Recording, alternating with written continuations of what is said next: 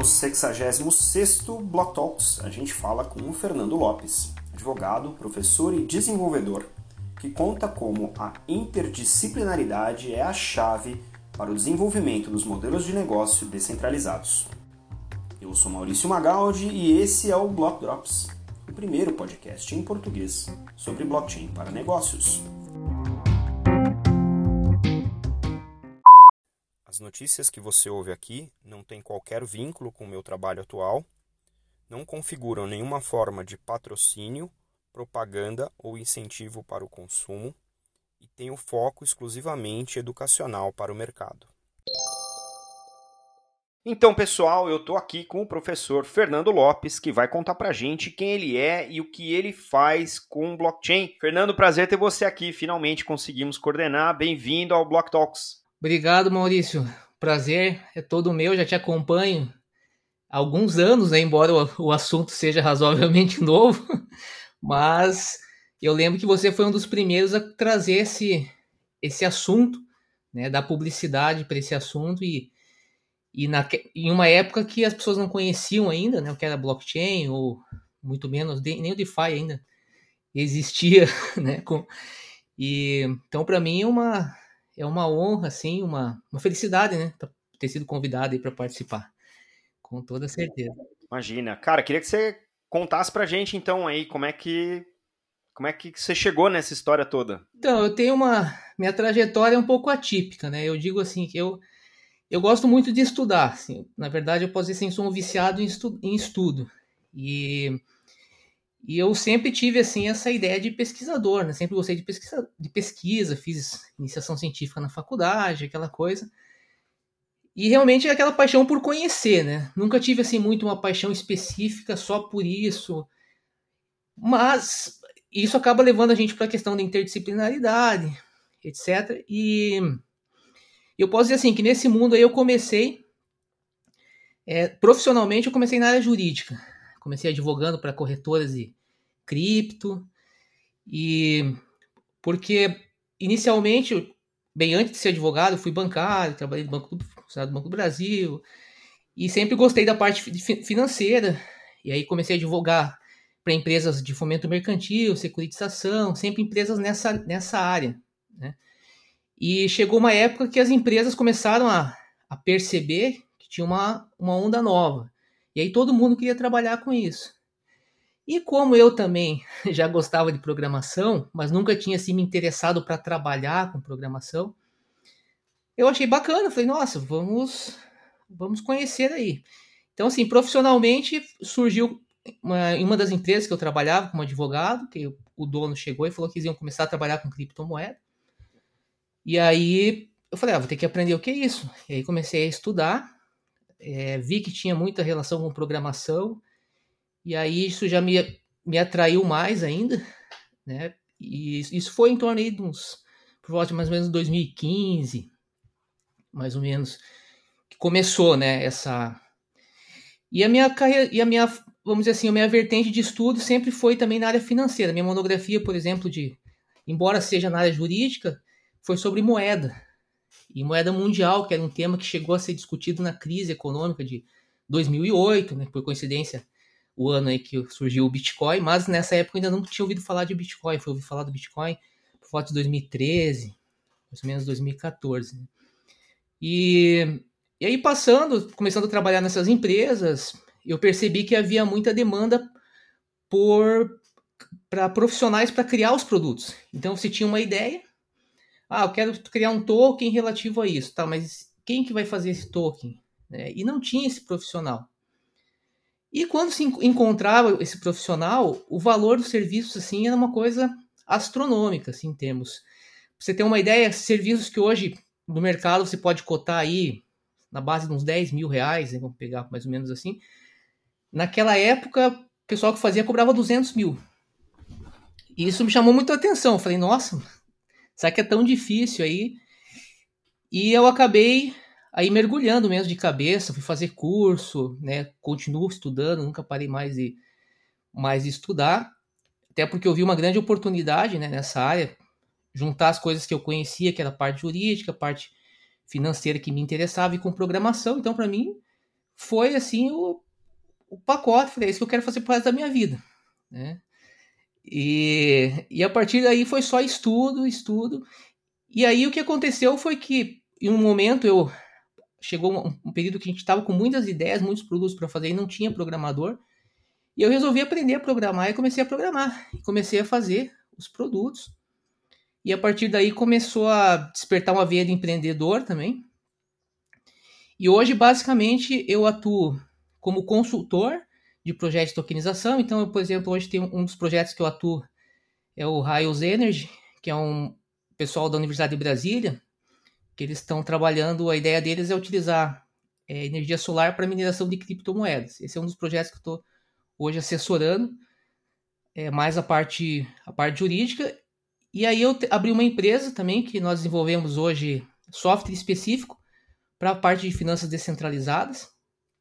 E aí essa empresa, é, nós atuamos é, por, é, de forma autônoma, como posso dizer assim, mas também em parcerias com outras empresas. Então, nós temos uma parceria com a MyToken, que é aí de São Paulo, pessoal também que começou já há algum tempo. E, e a partir daí da, da nossa demanda por profissionais, porque você tinha muito pedido de é constante isso, né? É demanda para programadores nessa área e às vezes o programador liga para você querendo te contratar, você fala, ó, oh, se você quiser eu estou te contratando.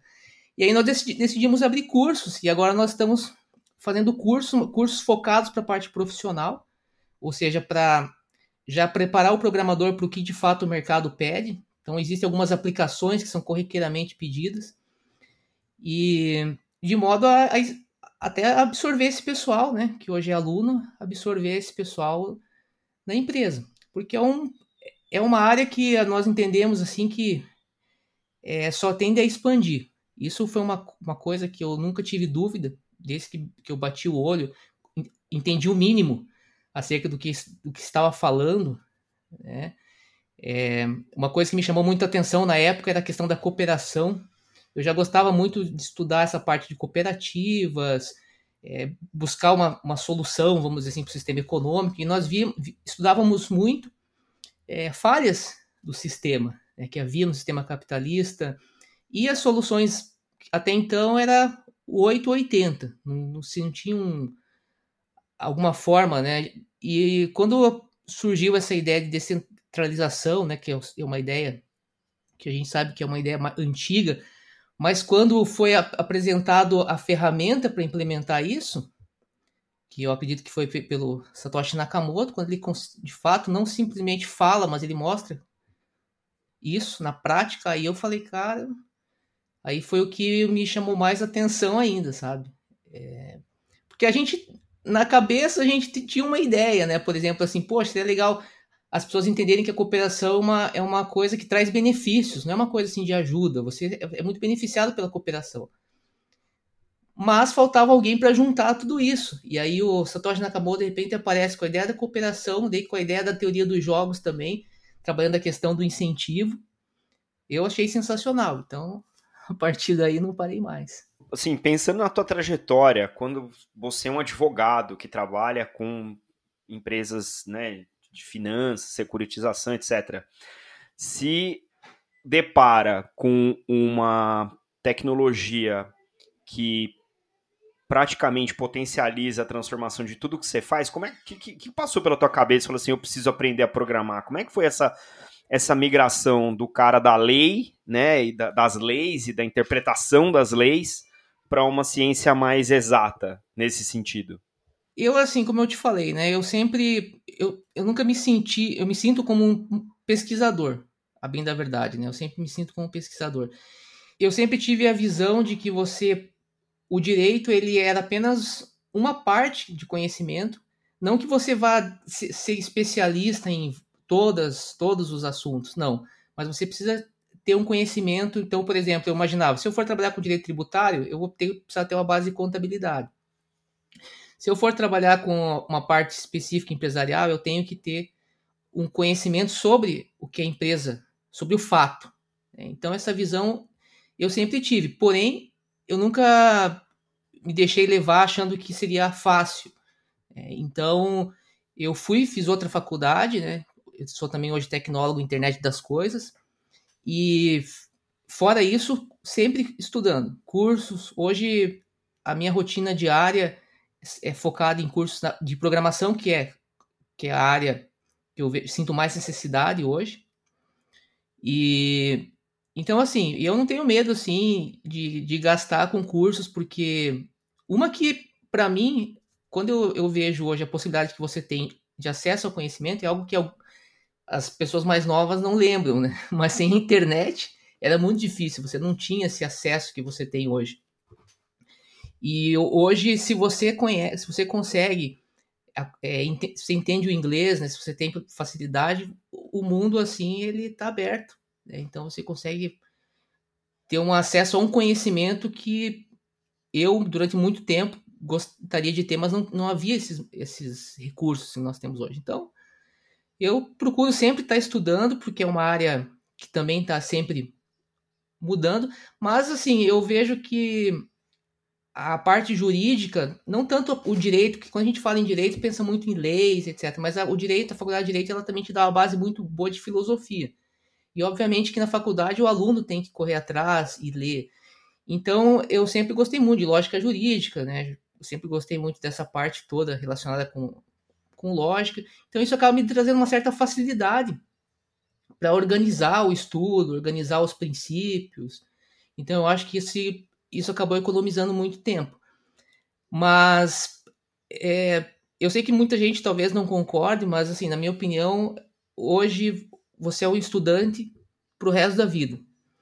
E, e é como assim eu me sinto e eu, eu vejo assim que a minha vantagem é que eu gosto disso, né? Não estudo por, porque é uma obrigação, né? Eu gosto de estar estudando. Né? E realmente isso me abriu muitas portas, né? Porque é, havia uma necessidade, por exemplo, você vai fazer um projeto de tokenização, você tem muita dúvida, ah, o que, que eu posso fazer, o que, que eu posso tokenizar. E como a minha área era já para a área financeira, eu fiz especialização em também direito criminal, e, e, aí já gostava de crimes financeiros, então você já, já sabia, já sabe o que pode, o que não pode, até por trabalhar nessas empresas de fomento, securitização, que elas também estão ali sempre uma linha tênue entre o que é pode e o que não pode, né? Então eu já tinha esse conhecimento. Então isso e aí só que falta e aí com a tecnologia, então isso abriu muitas portas, porque eu sabia analisar o produto em si. E basicamente é o trabalho que eu faço hoje, né? A pessoa chega com a ideia, aí eu formato essa ideia e, e digo, olha, dessa forma se você for fazer não vai dar certo, porque questões jurídicas. E aí você tenta oferecer a, a solução para ela, dizendo, ó, você pode fazer desse modo. Né? Se às vezes tem como fazer isso, às vezes também não tem. Né? Às vezes a pessoa já tem um produto que é um produto que não vai se encaixar no mercado de cripto, é um produto estritamente financeiro. E aí você fala, olha, não vai. Daí a pessoa tem que procurar uma outra jurisdição, se adequar a, a ou, né? Mas realmente com essa, vamos dizer assim, facilidade que o mercado cripto trouxe de captação do recu de recursos, é, chamou a atenção de muitos, né? Tanto de empreendedores quanto também de pessoas querendo ganhar dinheiro fácil. Né? E, e aí no Brasil é um problema, né? Porque daí tem muitas pessoas querendo ganhar dinheiro fácil, achando que ganha dinheiro fácil, e aí junta uma coisa com a outra, e aí você tem uma série de problemas aí que nós tivemos, mas vejo que isso faz parte também do, do mercado, né? em geral, e aos poucos vai, as coisas vão se corrigindo. Legal. E dos projetos que você fez, assim, qual, quais que você destacaria como os mais inovadores ou os mais curiosos, assim, que você acha que, que a galera precisa conhecer? Olha, com certeza o mais, não sei se inovador, mas curioso, foi um projeto que eu participei, que foi chamado Oi Xabatem, que era um projeto que foi é, criado por um indígena, né, o Elias Oixabatei, e a parte. Eu tive a oportunidade de fazer o white paper desse projeto, que basicamente foi um livro que eu já, já havia. Eu escrevi alguns artigos para a Procuradoria, Procuradoria do Banco Central há muitos anos, falando sobre moeda mundial, sobre interculturalidade, sobre a importância de você ter uma cooperação no âmbito internacional. Então, a proposta que foi apresentada, quando eu tive o conhecimento de que havia esse projeto, eu falei, olha, eu tenho um trabalho assim, e foi utilizado, né, grande parte do material nesse, nesse trabalho, que, que, o projeto está tá andando hoje, o, o Elias continua atuando, e depois eu, eu aproveitei para lançar um livro, então eu lancei um livro, chama Fundamentos Políticos, Jurídicos e Econômicos da primeira criptomoeda mundial intercultural, né, que é basicamente o, o fundamento do, desse projeto. Então foi muito curioso, primeiro porque utilizou um, um trabalho que eu havia feito há muitos anos lá atrás. E isso também é uma história interessante, porque por volta de 2010, assim que eu publiquei o trabalho, esse trabalho saiu, foi publicado na Procuradoria do Banco da do, revista do Banco Central, também na FGV, revista de direito da FGV. Aí tinha um, um americano que tinha uma instituição chamada Single Global Currency Association, que basicamente estudava as implicações da, da adoção de uma moeda mundial. Era o Morrison Bonpass, uma figura, inclusive, ele foi, chegou até a ser candidato uma época à presidência lá nos Estados Unidos. E, mas isso era uma ideia completamente na, até vista como ideia de maluco, né? Moeda mundial, aquela época. Né? Mas havia muitos economistas nessa instituição e eu acabei pegando para representar no Brasil essa instituição por causa desse das publicações que eu fiz, né, relacionadas à parte de moeda mundial, que em suma, trata sempre, sempre tratou da questão da, do interculturalismo, da cooperação, os princípios que você tem ali na basicamente na Carta das Nações Unidas, né, de você procurar se esforçar para criar uma sociedade global, cooperativa. E então assim, foi muito curioso e interessante. O projeto que eu estou hoje eu também acho muito interessante, que é o, esse projeto da Ryons, que é um projeto que foi criado por estudantes de engenharia da Universidade de Brasília que também eles trabalham, criaram um criptoativo é, nos moldes aí. Na verdade, existe, acho que uma outra, existe uma outra empresa também que está fazendo algo parecido.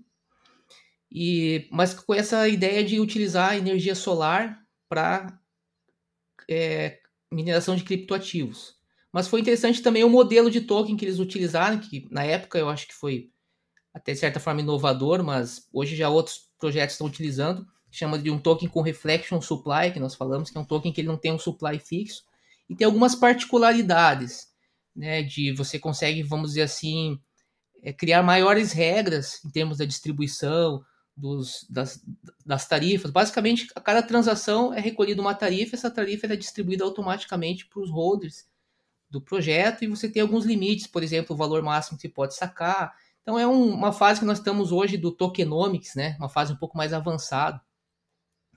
Mas em termos de ideias, assim, aí eu, eu também participei de um projeto, uma empresa de saúde, que eu acho que foi a primeira, é, uma empresa lá do norte de Rondônia, que também presta serviço de saúde, transporte, UTIs, e eles também criaram um, um token. Acredito que foi a primeira empresa de saúde também a fazer isso no, nesse setor. Então, acredito que seriam esses três, assim, os mais assim, diferentes, né?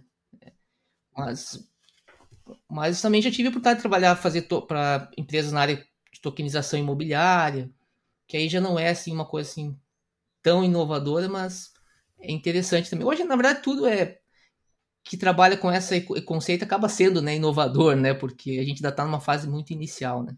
Bom, legal saber dos teus sucessos, mas conta aí um ou dois que você fala, isso aqui flopou, caiu de cara, deve ter alguns exemplos assim, né, de justamente porque a gente está cedo na tecnologia e nos modelos de negócio, uh, imagino que tenham algumas, uh, não vou falar que flopou, mas alguns grandes aprendizados, por assim dizer. Sim, sim, com certeza. É, teve assim, eu acho que uns três, assim, ou quatro projetos que que as pessoas elas entravam, entraram, mas sem conhecer muito a, a tecnologia. Então, era aquela ideia, ah, eu quero entrar no mercado para fazer alguma coisa diferente, mas não sabia das implicações, quais são os, é, os benefícios e as desvantagens. Então, um projeto é, era um projeto inicialmente bem interessante, que tratava-se de nessa parte de ESG, preservação. Então, a ideia era que se comprasse cripto e a pessoa e o dono da terra se comprometeria a preservar aquela área, que era uma área grande, inclusive na Amazônia. Só que aí foi um problema que foi gerado nesse projeto, é que é, eu peguei para fazer a parte da tecnologia e eu deixei bem claro que o, tudo deveria ser é descentralizado. Então teria que ser feito totalmente por blockchain, utilizando tokens. E quando chegou para fazer a parte da implementação, eles queriam fazer uma coisa diferente. Eles queriam, por exemplo, que aceitasse cartão de crédito, que fizesse uma gestão de valores. E aí eu falei, olha, infelizmente nesse, nesse modo não vai ter como fazer, por quê? Porque quando você coloca o, o, o Fiat, né, que a gente fala no, no meio, muda tudo. Somente em termos de regulação. É, então, assim, quando você está no mercado cripto, você tem uma série de possibilidades de você conseguir trabalhar, mas obviamente que tem os benefícios, não tem um almoço de graça. É, então, eu lembro que eles reclamaram, por exemplo, do, do, da pessoa que fosse comprar ter que ter o um MetaMask ou outro tipo de wallet instalado. Eu falei, olha, não tem como você interagir. O mínimo que você precisa para ter para interagir com a blockchain é uma carteira, uma wallet. Ah, mas as pessoas. Tá, mas elas vão ter que aprender. Eu falei, você para você acessar o, a caixa econômica, você tem um aplicativo, você tem que aprender a mexer no aplicativo. E, então, assim, pessoas que queriam o melhor de todos os mundos. E aí a gente não conseguiu ir, ir para frente, né? Porque eu, primeiro que eu não, eu não teria como atender, né? Uma vez, uma vez que meu foco é só especificamente parte de blockchain. E aí, confesso que agora eu não sei se, como que eles vão fazer, se vão reestruturar o projeto, mas então esse foi um, um caso aí, né? Que deu uma. E também já tive um problema também, assim, também não posso falar o projeto em si, mas é, existe uma coisa para quem trabalha com DeFi, quem conhece bem esses protocolos, quando você lança um projeto, você lança um par de token, você tem que fazer um aporte de liquidez. Um, geralmente você faz um depósito de um par, né? Então você vai colocar um par de, de BNB, por exemplo, e o teu token. E essa liquidez, quem conhece o mercado, a primeira coisa que ele observa é essa, essa liquidez ela está trancada, ou seja, se a pessoa não vai poder sacar essa liquidez, porque tem muito scan. A pessoa lança o token, daí vende o token e, é, e, é, e é, quando ela coloca o token na PancakeSwap ou Uniswap, ela recebe um token que permite ela sacar esse valor. De BNB, por exemplo, que é uma moeda que tem valor de mercado. E a pessoa vende, ela pega esse token, liquidity token, provider token e deposita tudo, pega todo o BNB e deixa o projeto zerado. E muita gente é, pensa que ah, eu lanço o token, eu coloco o token, eu vou vender e vou pegar dinheiro, não vou precisar fazer nenhum tipo de aporte. E aí foi o caso de uma empresa que quis fazer o projeto, lançou o token e assim foi questão de dois dias ou um dia tirou parte da liquidez. Aí o na época o meu sócio que estava trabalhando comigo, que até se mora nos Estados Unidos, Aí falou, ligou para mim, Fernando, os caras tiraram a liquidez do token. Eu falei, mas como assim, né? Tiraram a liquidez? Não, daí foi um problema, né? A gente teve que ligar e cancelar e rescindir o contrato. E falei, olha, isso você não pode fazer. Tirar a liquidez, porque quem está no mercado, primeira coisa que ele vai observar é se, to, se o teu token tem a liquidez. Se você tirar a liquidez, tua moeda, você pode, não é uma coisa, ah, você vai ser preso, você vai ser você vai estar tá fazendo alguma coisa ilegal. Em princípio, você não está. Mas é você não vai vender nada, você vai ficar desacreditado no mercado. O teu projeto já era. Então, um projeto muito bom, mas a empresa, por não ter o conhecimento do mercado, ela patinou, assim, sabe? E aí, e o que me chama muita atenção, tem me chamado a atenção, e aí eu falo mais desse projeto da Raios, que é um projeto liderado por, digamos assim, jovens, mas eu tô bem surpreso assim com a, o conhecimento que os jovens já estão tendo desse mercado. Estão com conhecimento assim muito além até assim, sabe? E mas assim, as empresas que já o pessoal, vamos dizer assim, da, da minha idade, né? não vou falar, não vou falar da nossa, né? falar da minha idade, eles já têm um pouco mais de dificuldade de entender esse mercado, porque a gente foi tão acostumado a trabalhar de uma forma, né? E, e com o tempo, eu, eu acredito que, que as coisas elas vão, vão ir, começar a andar nesse sentido, espero, né? Mais de descentralização. Não acredito que esse é o mundo perfeito, que é tudo maravilhoso. Eu, assim, eu não sou nem, nem muito otimista, nem muito pessimista. Mas eu já vejo uma melhora, assim, de forma geral. Só de você hoje já ter mais possibilidades do que você tinha, né? Ainda mais num país como o Brasil, sistema completamente concentrado, né? Sistema financeiro muito concentrado, oligopólio muito forte. E as pessoas, e hoje você já tem uma oportunidade de sair do, como diz o CDB, né? que o pessoal vai. Não é nem o CDB, né? Isso quando quer a gente vender um título de capitalização. E olhando a, a tua experiência, né, e, e, o que você tem visto no mercado, o que, que você está vendo de tendência, né? A gente viu 2021 foi o ano dos NFTs, de tudo que é tipo, os bons, os ruins, os redondos, os quadrados, né? O, o, o que gerou muito upside e o que gerou muito problema. É, a gente viu uma certa consolidação de alguns dos protocolos de finanças descentralizadas, inclusive é, entrando no mundo institucional, né? O que, que você está vendo na, na, do, do teu ângulo aí que você fala assim, bom, acho que esse aqui é, um, é, um, é uma tendência, ou um conjunto de tendências para 2022, a gente está no começo do ano, e, e, o que, que você acha que talvez seja a grande, a grande surpresa que ninguém está vendo? Olha, eu não sei dizer assim se, se seria uma surpresa, assim, né, dizer assim que, que ninguém está vendo, não sei se eu poderia dizer nesse aspecto, mas algo assim que eu sempre tive muito firme na minha, na minha cabeça. É, uma, obviamente, a internet das coisas, eu vejo uma junção cada vez maior com a parte de blockchain. E outra que eu acho fantástico também, que nós estamos vendo já, é essa questão aí, que se fala em metaverso, mas a, essa, tanto a realidade aumentada como essa a realidade é, virtual juntas, né, com a parte de blockchain. E eu acho que talvez um ingrediente a mais aí seria a internet das coisas, que é, vamos dizer, seria a cereja do bolo aí para você ter uma realidade vou nem dizer paralela, né? Que eu acho que com o tempo as pessoas se acostumam a essa realidade, esse metaverso logo vai fazer parte, né? Da, da realidade. Já não vai ter essa diferença, talvez, entre mundo real e virtual. Esse, isso, na verdade, é, a, é uma, um sonho aí, vamos dizer assim, daqueles que começaram, por exemplo, questão de internet das coisas, né? Tem até um, um não lembro o nome dele agora, mas um dos que desenvolveu, um dos primeiros a desenvolver a tecnologia, que ele falava que Hoje, o, a internet é dos humanos, né? Você que está interagindo com a internet. Mas uma logo a internet agora ela passa a estar tá interagindo com as pessoas meio da realidade aumentada. E já tem cursos, inclusive, já cursos para você aprender a interagir com realidade aumentada, é, realidade aumentada interagindo com a realidade, com a realidade mesmo, né, com o mundo real. Então isso já está se integrando, então ela já está saindo e as coisas também já estão passando a entrar na internet. Então quando eu falava, por exemplo, às vezes comentava com amigo meu sobre questões hoje que pra, hoje já é normal você ter lá geladeira inteligente.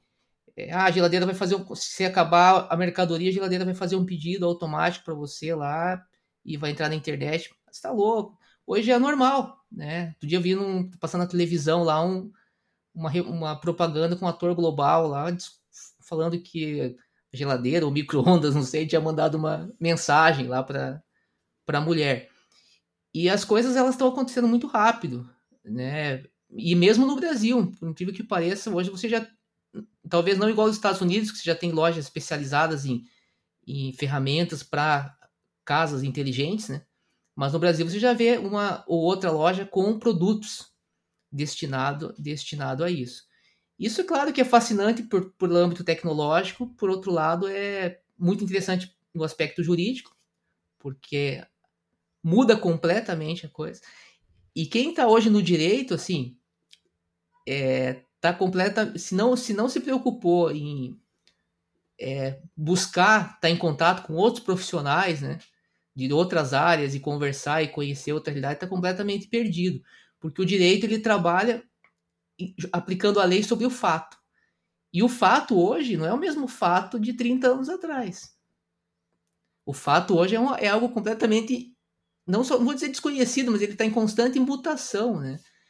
É, constante transformação. A, a, como diz, a rotina é a mudança, né? Tem uma, alguém que falou isso aí, não lembro exatamente quem, mas que a, a rotina nesse mercado é mudança. Então nós estamos sempre mudando, então você precisa estar tá antenado ali, sempre acompanhando. E, assim, para nós, né, que com certeza você não tenho nem o que falar, para nós é, é uma brincadeira, né? Porque é uma diversão, né? Você se surpreender, assim, para quem não gosta muito de rotina. Agora, para quem já gosta das coisas mais sempre a mesma de rotina, com certeza deve estar de cabelo em pé aí com essa realidade. E o que, que você tem para falar? Eu sei que a gente já falou de estudo e tal, mas qual que seria um roteiro para um, um advogado original como você foi começar a fazer sentido das coisas que hoje você já domina nesse espaço do blockchain, do cripto, do DeFi, da internet das coisas, porque com a tecnologia estando cada vez mais embutida em tudo que a gente faz, né, é, as implicações elas acompanham, né, essa, essa integração.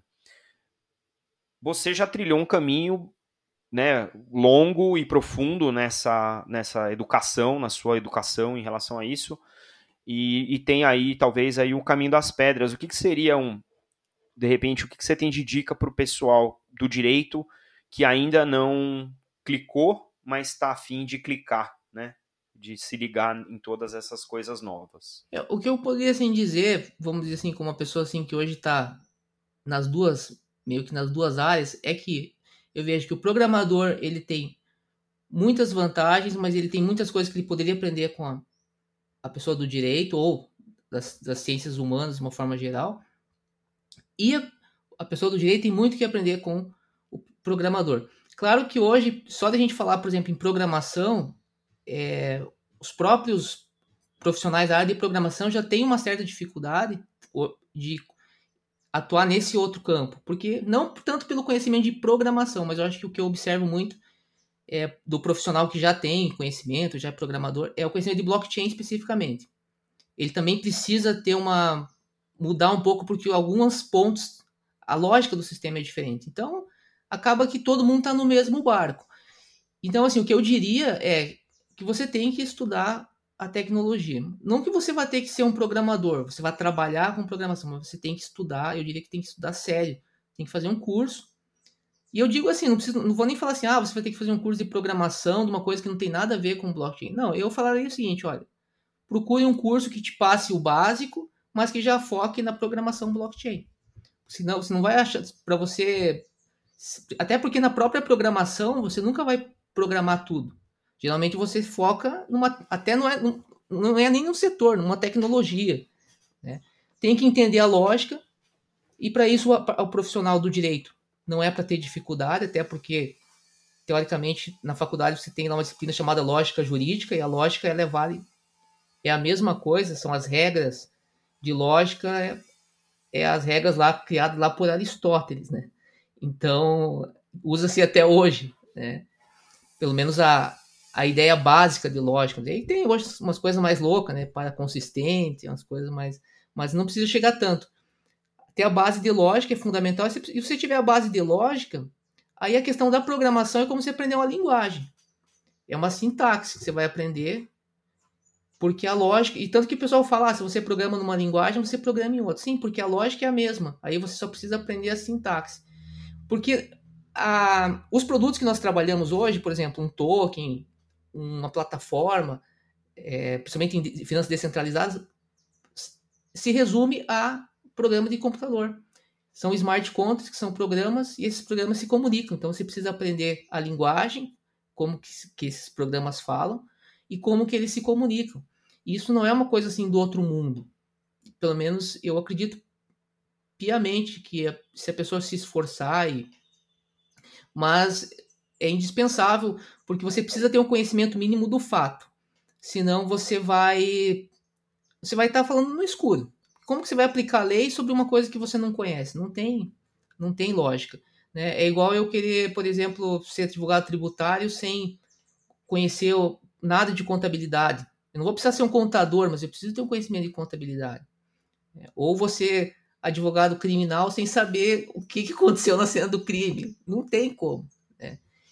Então, isso que eu vejo que é. E está aberto para interdisciplinaridade. Né? Eu acho que muitas faculdades já têm trabalhado isso, que o direito tem que ser interdisciplinar, mas até, até então você tinha uma certa barreira. Né? O, e o direito hoje é, vamos dizer assim, tem que assumir uma posição de. tem que vestir, a, como dizer, calçar as sandálias da humildade, sentar com os outros profissionais e aprender. Né? Principalmente o advogado tem que sentar e ser amigo dos programadores, entender o que eles estão fazendo ali.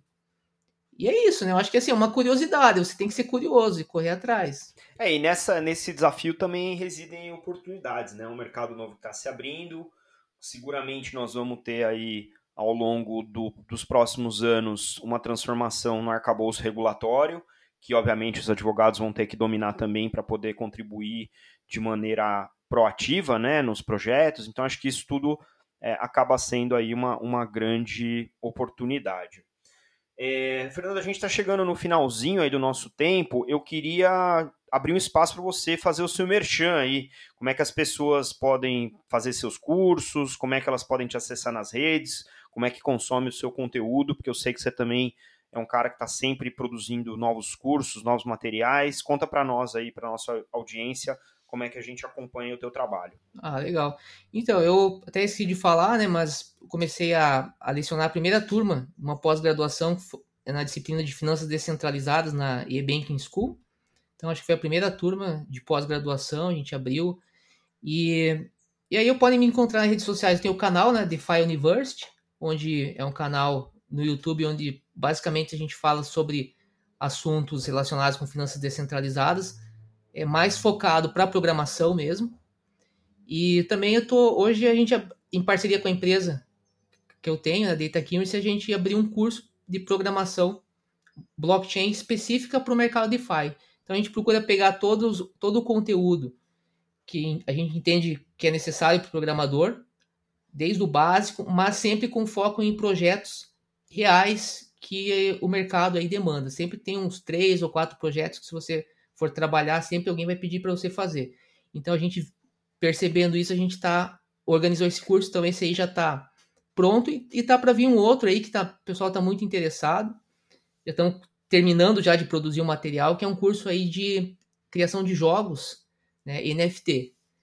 Que, a, que essa é uma outra tendência que eu vejo, meu ponto de vista, você até perguntou, está relacionada à questão de metaverso, aquela questão toda. Eu vejo que também não vai parar, não.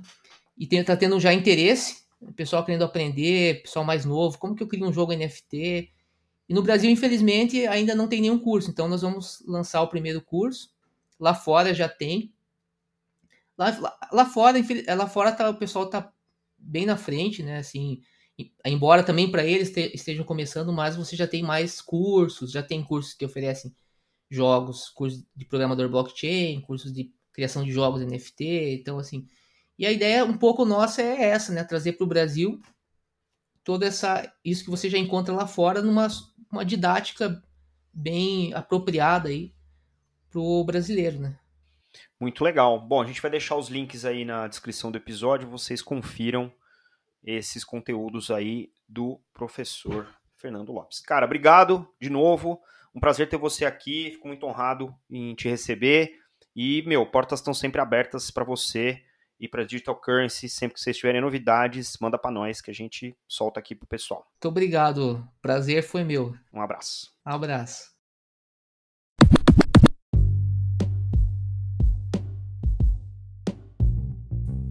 Você pode ouvir o Block Drops Podcast nas plataformas Anchor FM, Spotify, Google Podcast, Apple Podcasts, Numis e iColab. Entre em contato conosco através do Instagram Block Drops Podcast, no Twitter Block Drops Pod e por e-mail blockdropspodcast@gmail.com.